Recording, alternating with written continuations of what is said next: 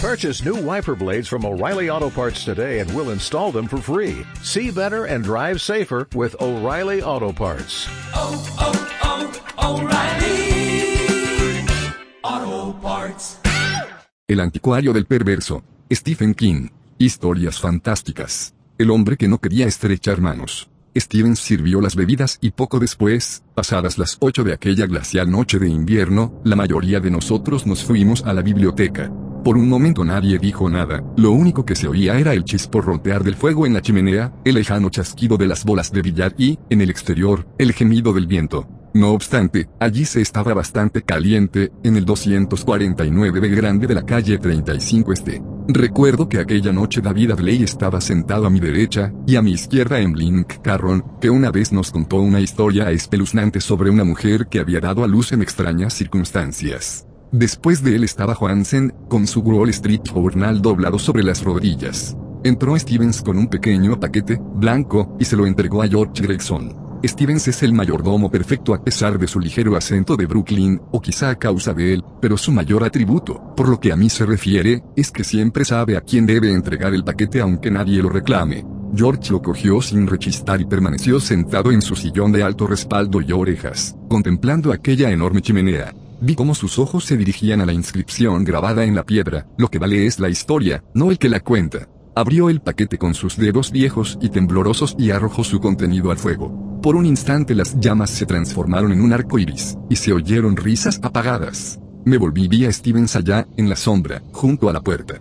Tenía las manos cruzadas a la espalda. Su rostro se mostraba inexpresivo. Supongo que todos nos sobresaltamos un poco cuando su voz ronca rompió el silencio, yo desde luego que sí. Una vez vi asesinar a un hombre en esta misma habitación, nos dijo George Gregson, aunque ningún jurado hubiera condenado al que lo mató. Pero al final se acusó a sí mismo, y actuó como su propio verdugo, Hizo una pausa mientras se encendía su pipa. El humo envolvió su rostro arrugado en una nube azulada, y apagó la cerilla con el gesto lento y aparatoso del hombre a quien le duelen las articulaciones. Tiró la cerilla a la chimenea, donde cayó sobre los restos quemados del paquete. Sus agudos ojos azules parecían cavilar bajo sus hirsutas cejas entrecanas. Su nariz era grande y aguileña, sus labios delgados y firmes, sus hombros alzados hasta casi la base de su cráneo. No nos mantengas sobre ascuas, George refunfuñó Peter Andrews. Punto. Suéltalo ya. Ni lo sueñes. Ten paciencia. Y todos tuvimos que esperar hasta que su pipa quedó prendida a su gusto.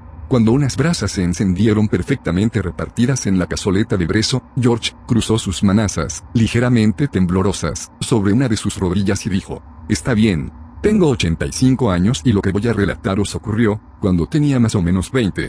En todo caso, sé que fue en 1919 y acababa de regresar de la Gran Guerra. Mi novia había muerto cinco meses antes, de un virus. Solo tenía 19 años, y yo me lancé a beber y jugar a las cartas desenfrenadamente. Me había esperado dos años, comprenden, y durante todo ese tiempo recibí regularmente una carta todas las semanas. Se comprende que me abandonara tanto, no tenía creencias religiosas, la idea general y la doctrina del cristianismo me resultaban algo ridículas en las trincheras, y no tenía familia que me apoyara. Pero puedo decir que los buenos amigos que me ayudaron en esta etapa difícil, rara vez me abandonaron. Eran 53, más de lo que tiene la mayoría, 52 naipes y una botella de whisky Cutisark. Me había instalado en el mismo lugar en que sigo viviendo ahora, en Brennan Street, pero entonces era mucho más barato y había menos medicamentos y píldoras llenando las estanterías. Sin embargo, pasaba la mayor parte de mi tiempo aquí, en el 249B grande, porque siempre había alguna partida de póker en marcha. David Adley lo interrumpió, y aunque sonreía, no creo que estuviera bromeando. Y Stevens ya estaba aquí, George. George se volvió a mirar al mayordomo. ¿Era usted, Stevens, o su padre? Stevens se permitió la sombra de una sonrisa. Como 1919 fue hace más de 65 años, señor, he de decir que se trataba de mi abuelo. Debemos, pues, entender que su empleo es hereditario, musitó Adley. Tal como dice, señor, respondió Stevens imperturbable. Ahora que lo pienso, comentó George, hay un parecido sorprendente entre usted y su. Dijo abuelo, Stevens. Señor, eso dije. Si les pusiera de perfil, me costaría decir quién es quién, pero esto no tiene que ver, ¿verdad? No, señor. Me encontraba en la sala de juego, al otro lado de esta pequeña puerta, haciendo solitarios, la primera y única vez que nos encontramos Henry Brower y yo. Éramos cuatro dispuestos a sentarnos y jugar una partida de póker, solamente necesitábamos un quinto para que la velada empezara. Cuando Jason Davidson me dijo que George Oxley, nuestro habitual quinto, se había roto la pierna y estaba en cama con la pierna enguesada y colgada de una polea, pareció que aquella noche nos quedaríamos sin partida. Empecé a pensar en terminar la noche con nada mejor para distraer mis pensamientos que hacer solitarios y beber la mayor cantidad de whisky que pudiera, cuando un individuo sentado al fondo de la habitación dijo con voz tranquila y agradable, si ustedes, caballeros, estaban hablando de póker, disfrutaría mucho jugando una mano, si no tienen nada que objetar. Había estado escondido tras el World de Nueva York hasta aquel momento, así que cuando levanté la mirada lo vi por primera vez. Era un hombre joven con cara de viejo, no sé si me entienden. Alguna de las huellas que vi en su rostro había empezado a descubrirlas en el mío, desde la muerte de Rosalie. Algunas, no todas. Aunque el joven no podía tener más de 28 años a juzgar por su cabello, sus manos, y el modo de andar, su rostro parecía marcado por la experiencia y sus ojos, muy oscuros, parecían más que tristes, parecían atormentados. Era apuesto, de bigote pequeño y cabello rubio oscuro. Vestía un traje marrón y se había soltado el botón del cuello. Me llamo Henry Brower, dijo. Davidson se precipitó a través de la estancia para estrecharle la mano. La verdad es que parecía como si fuera a cogerle la mano, que Brower apoyaba sobre las rodillas. Ocurrió una cosa extraña, Brower dejó caer el periódico y apartó ambas manos, lejos de su alcance. La expresión, en su rostro, era de horror. Davidson se detuvo, confuso, más estupefacto que indignado. Solo tenía 22 años y parecía un cachorrillo. Cielos, qué jóvenes éramos todos en aquellos días. Perdóneme, se excusó Brower con gravedad, pero nunca estrechó la mano a nadie. Davidson parpadeó y dijo, comillas, nunca. Qué curioso. Y por qué no bueno, ya les he dicho que era como un cachorrillo. Brower no se molestó y esbozó una sonrisa. Acabo de llegar de Bombay, explicó. Es un lugar extraño, populoso, sucio, lleno de pestilencia y enfermedades. Los buitres se pasean y presumen sobre los muros de la ciudad, por millares. Hace dos años estuve allí en viaje de negocios y perdí la costumbre occidental de estrechar manos. Sé que es una tontería y una incorrección, pero no puedo remediarlo. Bien, si no les importa que me retire, con una condición, dijo Davidson sonriéndole. Comillas cual que se acerque a la mesa y beba un vaso de whisky de George mientras yo voy por Baker, French y Jack Bilden. Brower sonrió, asintió y dejó el periódico. Davidson sonrió y se marchó en busca de los otros. Brower y yo nos acercamos a la mesa cubierta de fieltro verde y cuando le ofrecí la bebida rehusó, dándome las gracias, y pidió su propia botella. Supuse que tendría algo que ver con sus extrañas costumbres y no dije nada. He conocido hombres cuyo temor a los microbios y las enfermedades va mucho más lejos, ya sabéis. Hubo gestos de asentimiento. Es estupendo estar aquí, me dijo Brower, pensativo. He evitado toda compañía desde que llegué de mi destino. No es bueno para un hombre estar solo, ¿sabe?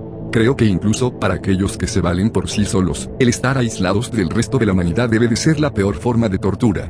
Todo eso lo dijo con un curioso énfasis y yo asentí. Había experimentado semejante soledad en las trincheras, generalmente por la noche. Volví a sentirla de nuevo, más acuciante, después de enterarme de la muerte de Rosalie. Me sentí atraído por el pese a su excentricidad.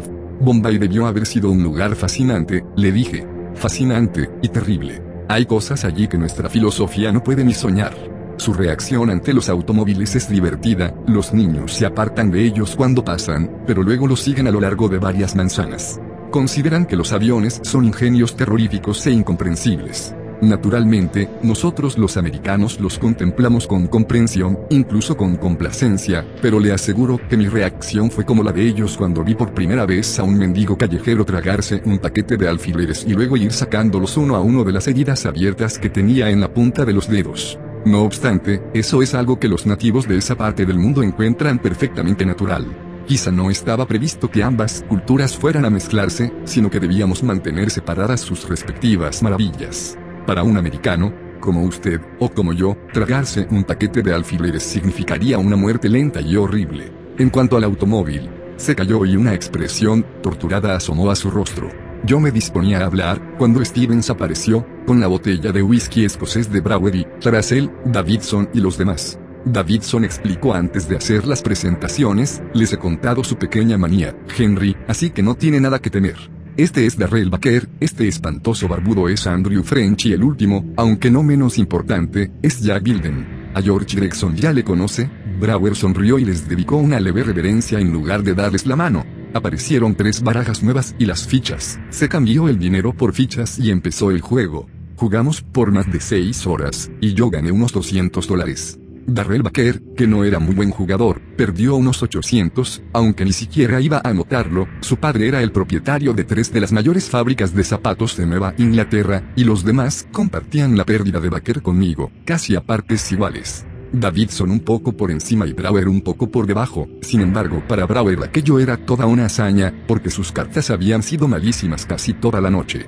Era tan hábil en la modalidad tradicional de 5 cartas como en la variante de 7, y yo me dije que a veces había ganado manos con faroles que yo no me hubiera atrevido a intentar. Pero me fijé en una cosa, aunque bebía mucho, para cuando French estuvo listo para dar la última mano, había casi terminado una botella entera de escocés, hablaba con toda claridad, su habilidad en el juego no disminuyó y su costumbre de no tocar manos tampoco se dio. Cuando ganaba, nunca tocaba el montón si alguien tenía que poner fichas o dinero si alguien estaba distraído y tenía aún que entregar fichas. Una vez, cuando Davidson dejó su vaso demasiado cerca de su codo, Brower se apartó bruscamente, tirando casi su bebida. Baker pareció sorprendido, pero Davidson le quitó importancia con un vago comentario. Jack Gilden había comentado un poco antes que le esperaba un viaje a Albany en coche, para última hora de la mañana, y que solo jugaría una mano más. Así que le tocó dar a French, y decidió jugar a siete cartas. Recuerdo aquella última mano tan claramente como mi nombre, y en cambio me vería en un apuro si tuviera que decirles que o con quién comí ayer. Misterios de la edad, supongo, aunque si vosotros hubierais estado allí lo recordaríais como yo. Me dio dos corazones, cubiertos, y una carta descubierta. No sé qué tenían Bilden o French, pero el joven Davidson tenía el as de corazones y Brower el 10 de picas. Davidson apostó dos dólares, el límite era cinco, y volvió a repartir cartas. Davidson había cogido un trío que no parecía mejorar su mano, sin embargo echó tres dólares al pozo.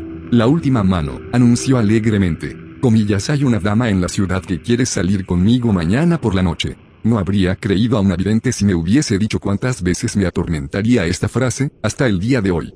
French repartió la tercera mano. No tuve suerte con mi escalera, pero Baker, que era siempre el gran perdedor, logró unas parejas de reyes, creo. Brower había conseguido un par de diamantes que no parecían servir para gran cosa. Baker apostó hasta el límite por su pareja y Davidson subió a 5. Todos seguimos y llegó nuestra última carta descubierta. Yo saqué el rey de corazones para mi escalera, Baker sacó una tercera para sumar a su pareja y Davidson un segundo as que le hizo brillar los ojos.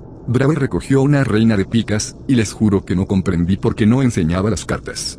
Pero las apuestas fueron subiendo. Baker apostó 5, Davidson llegó a 5, Brower también. Jack Gilden dijo, no sé, pero creo que mi pareja no vale gran cosa, y abandonó. Yo canté y volví a poner 5. Baker también.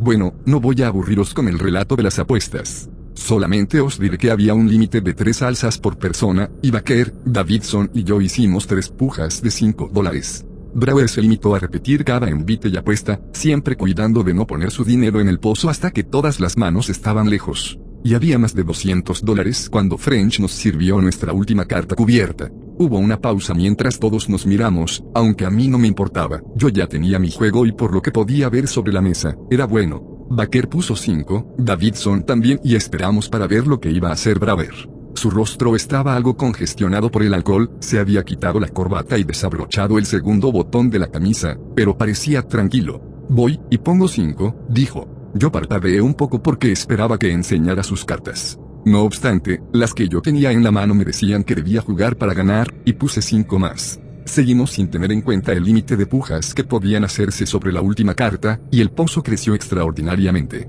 Yo fui el primero en plantarme en vista del gran juego que alguien debía tener. Baker lo hizo después que yo, parpadeando nervioso desde el par de haces de Davidson a las cartas desconcertantes y sin valor de Braver. Baker no era un gran jugador, pero sí lo suficientemente bueno para presentir algo importante. Entre los dos, Davidson y Brower pujaron al menos 10 veces más. Baker y yo nos sentimos arrastrados, no queriendo despedirnos de nuestras inversiones. Los cuatro habíamos terminado las fichas y ahora eran billetes los que cubrían el montón de fichas. Bueno, dijo Davidson después de la última puja de Braver. Creo que voy a bajar. Si lo suyo ha sido un farol, Henry, ha sido un gran farol pero he ganado y Jack tiene un largo camino ante el mañana, y griega al decirlo puso otro billete de 5 dólares sobre el montón y anunció, me planto. Ignoro lo que pensaban los demás, pero me sentí realmente aliviado sin que eso tuviera que ver con la cantidad de dinero que había en el pozo. El juego había ido volviéndose peligroso y mientras Baker y yo podíamos permitirnos perder, el pobre Hase Davidson, no. Siempre estaba en apuros, vivía de una pequeña renta que le había dejado una tía suya. y Brower podía permitirse perder. Recuerden caballeros, que en aquel momento había bastante más de mil dólares sobre la mesa. George se interrumpió. Se le había apagado la pipa. Bien, ¿qué ocurrió? preguntó Adley. No nos tengas sobre ascuas, George. Nos tiene a todos sentados al borde de las sillas. Déjenos caer o siéntenos bien otra vez. Paciencia, dijo George, imperturbable. Sacó otra cerilla, la frotó en la suela de su zapato y volvió a chupar. Esperamos impacientes, en silencio. Fuera, el viento lulaba y gemía en los aleros. Cuando la pipa estuvo bien encendida y tirando bien, George continuó. Como sabéis, las reglas del póker establecen que el primero que anuncia juego debe mostrar sus cartas. Pero Baker estaba demasiado impaciente por acabar con la tensión, levantó una de sus cartas ocultas y mostró cuatro reyes. Me ganas, color, le dije. Te gano yo, declaró Davidson y descubrió dos de sus cartas ocultas. Dos haces, que sumaban cuatro. Y empezó a recoger el suculento pozo. Esperen, exclamó Braver. No hizo el menor movimiento, ni tocó la mano de Davidson como hubieran hecho muchos, pero bastó con su voz. Davidson se paró a mirar y abrió la boca, se quedó con la boca abierta como si todos sus músculos se hubieran aflojado. Braver descubrió sus tres cartas ocultas revelando una escalera de color, del 8 a la reina. Creo que esto gana a sus haces, ¿verdad? preguntó. Davidson enrojeció y luego palideció. Sí, murmuró estupefacto.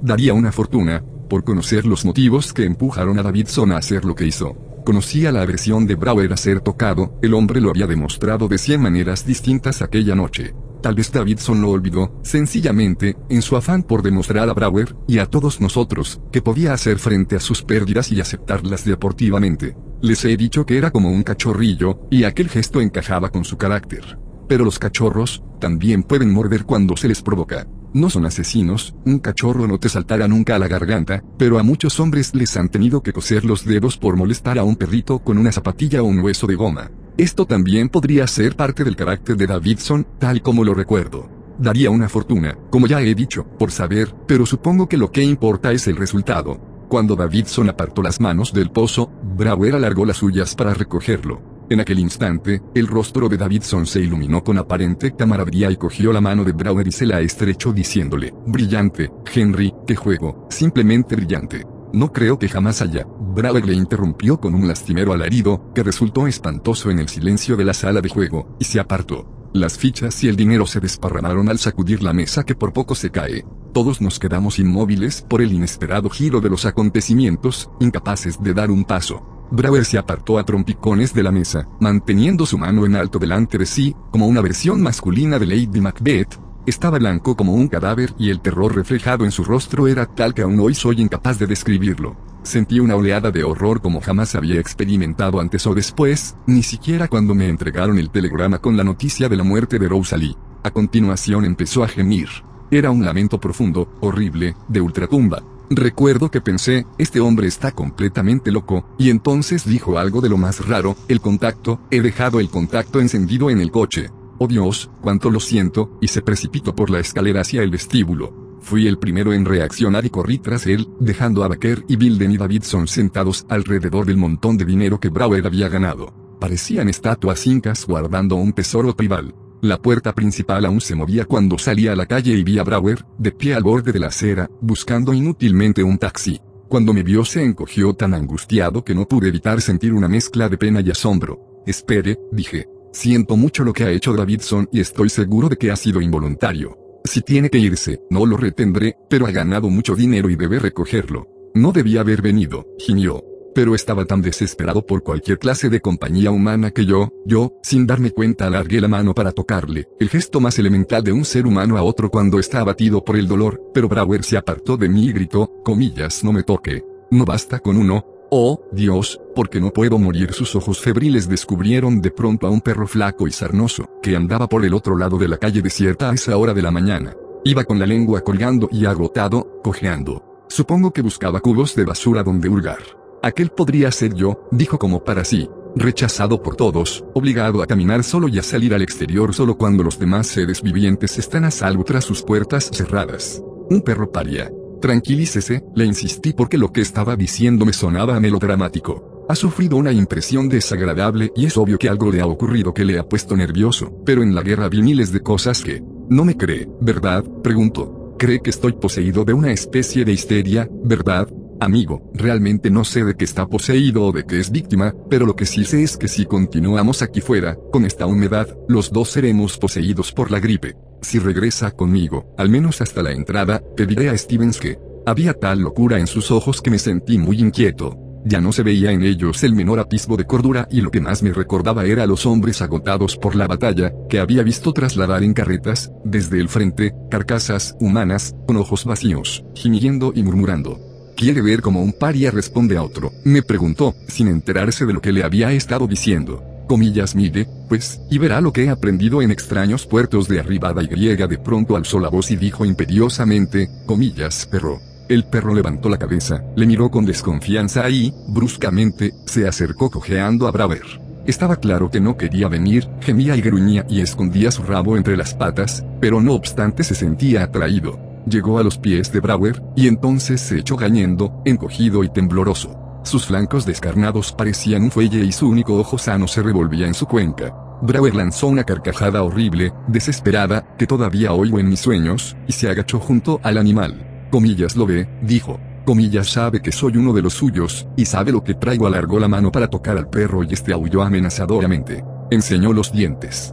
Cuidado, grité. Comillas le morderá. Brower no me hizo caso. A la luz de la farola vi su rostro lívido, horrible, con los ojos, como agujeros quemados en un pergamino. Tonterías, salmodió. Solo quiero estrecharle la mano, como su amigo hizo conmigo. Y griega de golpe agarró la pata del perro y se la estrechó. El perro lanzó un aullido horrible, pero no intentó morderle. Luego, Brower se enderezó. Sus ojos se habían aclarado algo y, excepto por su extrema palidez, podía volver a ser el hombre que se había ofrecido, cortésmente, a jugar con nosotros aquella noche. Me voy, anunció.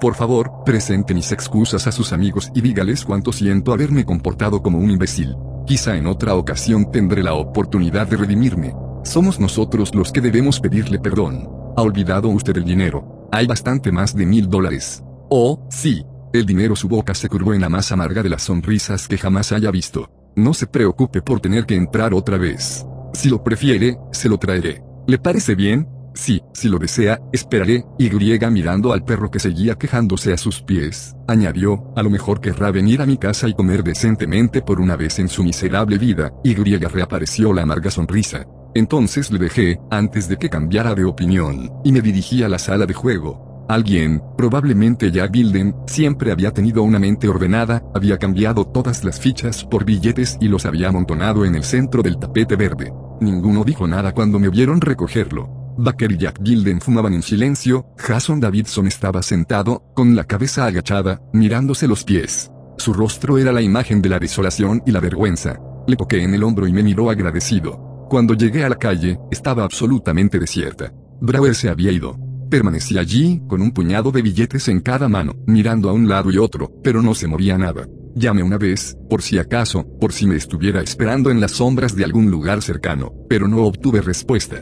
Entonces se me ocurrió mirar al suelo. El perro seguía allí, pero sus días de revolver en los cubos de basura habían terminado. Estaba muerto. Las pulgas y garrapatas abandonaban su cuerpo. Di un paso atrás, asqueado, y a la vez con una especie de sordo terror. Tuve la premonición de que no había terminado aún con Henry Brower, y así era, pero jamás volví a verle. El fuego en la chimenea había muerto y el frío había empezado a salir de entre las sombras, pero nadie se movió, o habló, mientras George volvía a encender su pipa. Suspiró, cruzó de nuevo las piernas, haciendo crujir las articulaciones, y continuó. Los otros que habían tomado parte en el juego fueron unánimes en que debíamos encontrar a Brower y entregarle el dinero, Supongo que algunos creerán que estábamos locos, pero aquella era una época más decente. Davidson estaba desesperado cuando se fue, traté de retenerle y decirle unas palabras, pero se limitó a sacudir la cabeza y se marchó. Dejé que se fuera. Las cosas le parecerían distintas después de una noche de sueño y ambos podíamos ir en busca de Braver. Bilden se iba de la ciudad y Baker tenía que hacer visitas. Aquel sería un buen día, pensé, para que Davidson recobrara su propia estima pero cuando a la mañana siguiente fui a su piso, aún no se había levantado. Pude haberle despertado, pero era joven y decidí dejarle dormir mientras me dedicaba a la búsqueda de algunos datos elementales. Primero vine aquí y hablé con él, se volvió hacia Stevens y levantó una ceja. Mi abuelo, señora Claro Stevens. Gracias, Stevens. No hay de qué, señor. Hablé con el abuelo de Stevens. Le hablé precisamente en el mismo sitio donde ahora se encuentra Stevens. Dijo que Raymond Greer, un individuo que conocía vagamente, había recomendado a Brower. Greer pertenecía al gremio de comerciantes de la ciudad, así que fui a su despacho, en el edificio Flatiron. Lo encontré y hablamos al momento. Cuando le conté lo que había ocurrido la noche anterior, su rostro se llenó de tristeza, piedad y miedo. Pobre Henry, exclamó. Sabía que terminaría así, pero nunca pensé que ocurriría tan pronto. Pregunté a qué se refería. Su derrumbamiento, aclaró Greer. Todo procede de su primer año de estancia en Bombay, y supongo que nadie excepto el propio Henry llegará jamás a conocer toda la historia. Pero le diré lo que pueda. La historia que me contó Greer en su despacho aquel día acrecentó mi simpatía y comprensión. Al parecer, Henry Brower se había visto mezclado en una auténtica tragedia. Y, como en todas las tragedias clásicas, había surgido de un simple fallo, en el caso de Brower, un olvido. Como miembro de la Comisión de Trabajo en Bombay, disponía del uso de un automóvil, una rareza allí. Greer explicó que Brower disfrutaba como un niño conduciéndolo, por las calles estrechas y tortuosas de la ciudad, espantando a las gallinas y haciendo que hombres y mujeres se arrodillaran para rezar a sus dioses. Iba en él a todas partes, atrayendo la atención de grupos de niños que le seguían a todas horas, pero que se apartaban cuando les ofrecía pasearles en su máquina maravillosa, como hacía con frecuencia. El coche era un Forda, uno de los primeros coches que podían ponerse en marcha no solo, con la manivela, sino apretando un botón. Les suplico que recuerden esto. Un día, Brower llevó el coche a la otra punta de la ciudad para visitar a un fabricante de cuerda de yute. Atrajo la atención, como le era habitual, cuando su Ford rugió y petardeó por las calles, como si fuera una pieza de artillería. Y, naturalmente, seguido por los niños. Brower iba a cenar con el fabricante de yute, un acto de gran ceremonia, y se encontraban a mitad del segundo plato, sentados en una terraza a cielo abierto, por encima de la populosa calle, cuando el familiar petardeo del motor se oyó allá abajo, acompañado de gritos y chillidos. Uno de los muchachos más atrevidos, hijo de un oscuro santón, había subido al coche creyendo que el dragón que dormía bajo el capo de hierro no podía ser despertado sin que el hombre blanco se sentara al volante. Y Brower, abstraído en las próximas negociaciones, no había apagado el contacto. Uno puede imaginarse al muchacho, cada vez más audaz delante de sus compañeros, tocando el retrovisor, el volante, e imitando el ruido de la bocina. Cada vez que sacaba la lengua al dragón que dormía bajo el capo, crecía el pavor en el rostro de su público. Su pie debió de haber encontrado el acelerador, quizás se apoyó en él, cuando apretó el contacto. El motor estaba caliente y se puso en marcha al momento. El muchacho, presa del pánico, hubiera debido reaccionar apartando el pie del acelerador. Si el coche hubiera sido más viejo o estado en peores condiciones, se habría calado. Pero Brower lo cuidaba escrupulosamente, y por ello saltó hacia adelante en medio de una serie de ruidosas sacudidas. Brower lo vio al salir corriendo de la casa del fabricante de yute. El tropiezo fatal del muchacho fue poco más que un accidente. Quizá en sus esfuerzos por salir, su codo tropezó con la palanca de marchas. Quizá tiró de ella con la angustiada esperanza de que así era como el hombre blanco hacía dormir al dragón. No obstante, ocurrió. El coche alcanzó una velocidad suicida y cargó contra la multitud en aquella calle abrotada de gente, aplastando las jaulas de mimbre del vendedor de aves, reduciendo a astillas la carreta del vendedor de flores. Bajó rugiendo, colina abajo, en dirección a la esquina, saltó la acera, se estrelló contra un muro de piedra y estalló en una bola de fuego. George pasó su pipa de un lado a otro de la boca. Esto fue lo único que pudo contarme Greer, porque era lo único que tenía sentido de todo lo que le dijo Braver. Lo demás era como una arenga desatinada sobre la locura de que dos culturas tan dispares llegaran a mezclarse. El padre del muchacho muerto se encaró con Braver antes de que se lo llevaran y le lanzó una gallina muerta. Hubo una maldición. En este punto, Greer me dirigió una sonrisa que era como decirme que ambos éramos hombres de mundo. Encendió un cigarrillo y comentó, cuando ocurre una cosa así hay siempre una maldición. Esos miserables paganos tienen que plantar cara a toda costa. Es su pan de cada día. ¿Cuál fue la maldición? Quise saber. Supuse que la habría adivinado. El santón le dijo que un hombre que practicaba su brujería sobre un muchacho tan joven debería volverse un paria, un proscrito. A continuación dijo a Brower que, cualquier ser viviente al que tocara con sus manos, moriría. Greer soltó una risita. Y Brower lo creyó. Greer creía que sí. Hay que tener en cuenta que el hombre había sufrido una impresión espantosa. Y ahora, por lo que usted me dice, su obsesión se está agravando en lugar de curarse. ¿Puede darme su dirección? Pregunté. Greer buscó en sus ficheros y al fin apareció con unos datos. Me dijo, no le garantizo que le encuentre ahí, la gente se ha mostrado reacia a emplearle, y me parece que no dispone de mucho dinero. Sentí una punzada de culpabilidad al oírle, pero no dije nada. Greer me pareció demasiado pomposo, demasiado engreído, para merecer la poca información que yo tenía sobre Henry Braver. Pero al levantarme, algo me empujó a decirle, anoche vi a Brower estrechar la pata de un perro sarnoso. 15 minutos después el perro estaba muerto. ¿De veras? Qué curioso. Levantó las cejas como si el comentario no tuviera que ver con nada de lo que habíamos hablado. Me levanté, para despedirme y me disponía a estrechar la mano de Greer, cuando la secretaria abrió la puerta del despacho. Perdóneme, ¿es usted el señor Gregson? me preguntó. Asentí, y ella añadió, el señor Baker acaba de llamar. Le ruega que vaya inmediatamente al número 23 de la calle 19. Me dio un vuelco el corazón, porque ya había estado allí una vez aquel día, era la dirección de Jason Davidson. Cuando abandoné el despacho de Greer, le dejé ocupado con su pipa y el Wall Street Journal. Jamás volví a verle, pero no lo he lamentado. Me sentía embargado por ese temor indefinido que nunca cristaliza en temor real por un objeto determinado, porque es demasiado espantoso e increíble para ser tomado en serio. En este punto interrumpí su narración. Santo Dios, George, ¿no irá a decirnos que estaba muerto? Así está sintió George. Llegué casi al mismo tiempo que el forense. Se dictaminó muerte por trombosis coronaria. Hacía 16 días que había cumplido 23 años. En los días siguientes traté de decirme que todo había sido una desgraciada coincidencia, y que era mejor olvidarlo. No dormía bien incluso con la ayuda de mi buen amigo Kutisark. Me dije que lo indicado era repartir el pozo de la noche anterior entre nosotros tres y olvidar que Henry Brower había irrumpido alguna vez en nuestras vidas. Pero no pude. En cambio, rellené un cheque por aquella suma y fui a la dirección que Greer me había dado, en Harlem. No estaba. La dirección que había dejado era en el East un vecindario menos acomodado pero, de todas formas, decente. Había abandonado también esa dirección un mes antes de la partida de póker, y su nueva dirección estaba en East Village, un barrio pobre. El encargado del edificio, un hombre flaco acompañado de un enorme mastín negro que no dejaba de gruñir, me dijo que Brower se había marchado el 3 de abril, el día siguiente al de la partida de póker. Le pregunté si había dejado alguna dirección y emitió un graznido que aparentemente le servía de risa. La única dirección que dejan cuando se van de aquí es el infierno, jefe. Pero a veces se paran en el Bowery en su camino. El Bowery era entonces lo que los turistas creen que es ahora, el hogar de los sin hogar, la última parada para los perdedores anónimos que solamente desean otra botella de vino barato u otra inyección del polvo blanco que proporciona sueños agradables o eternos. Me dirigí allá, en aquellos días había docenas de casas de mala muerte, algunas organizaciones caritativas que recogían a los borrachos por la noche y centenares de callejones donde un hombre podía esconder un viejo colchón plagado de chinches. Vi docenas de hombres, todos poco más que esqueletos carcomidos por la bebida y la droga. Ni se conocían nombres, no se usaban. Cuando un hombre llega al nivel más bajo, con el hígado deshecho por el alcohol, con la nariz llagada de tanto esnifar cocaína, con los dedos entumecidos y los dientes cariados, ese hombre ya no necesita su nombre. Pero yo describía a Henry Brower a todos los que veía, sin conseguir nada. Los camareros de los bares meneaban la cabeza y se encogían de hombros. Los demás ni siquiera levantaban la cabeza y seguían, caminando. No le encontré aquel día, ni el otro, ni el siguiente.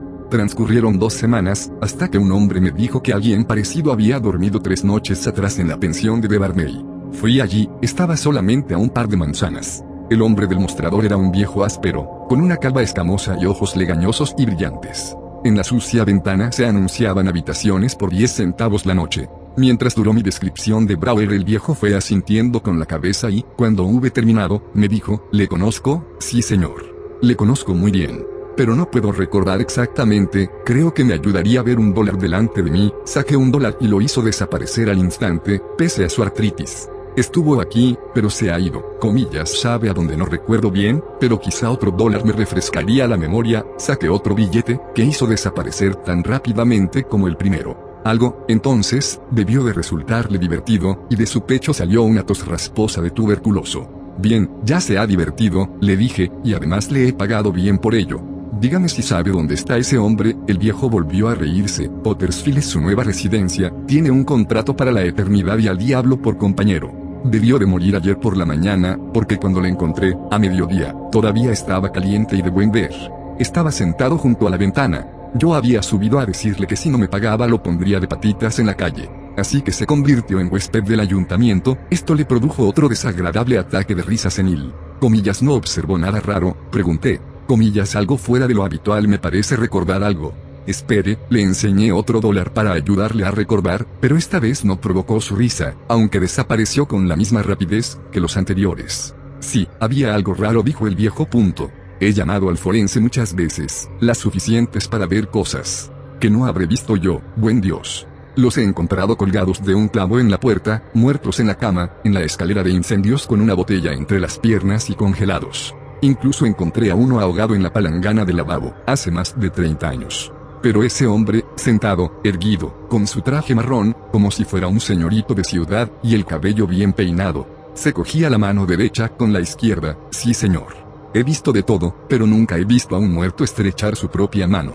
Me marché andando hacia los muelles, y las últimas palabras del viejo se repetían una y otra vez en mi cerebro como un disco rayado, nunca he visto a un muerto estrechar su propia mano. Anduve hasta el final de uno de los muelles, hasta donde el agua sucia y gris batía contra los pilares costrosos. Entonces rompí el cheque en pedacitos y los lancé al agua. George Gregson se aclaró la garganta. El fuego había quedado en brasas y el frío se adueñaba del salón. Las mesas y las sillas parecían espectrales e irreales, como vistas en un sueño donde se mezclan el pasado y el presente. El resplandor teñía las palabras escritas en la chimenea de un color naranja apagado, lo que vale es la historia, no el que la cuenta. Solo le vi una vez, y una vez fue bastante, no se me ha olvidado jamás. Pero sirvió para sacarme de mi propio duelo, porque cualquier hombre que pueda moverse entre sus semejantes no está completamente solo. Tráigame el abrigo, Stevens. Creo que me iré a casa. Me he quedado más de lo acostumbrado. Y cuando Stevens se lo trajo, George sonrió y señaló un pequeño lunar debajo de la comisura izquierda de Stevens. Realmente el parecido es asombroso, ¿sabe? Su abuelo tenía un lunar exactamente en el mismo sitio. Stevens sonrió, pero no comentó nada. George se fue, y nosotros nos marchamos poco después. Fin del relato. El hombre que no quería estrechar manos. Título. Stephen King. Historias fantásticas.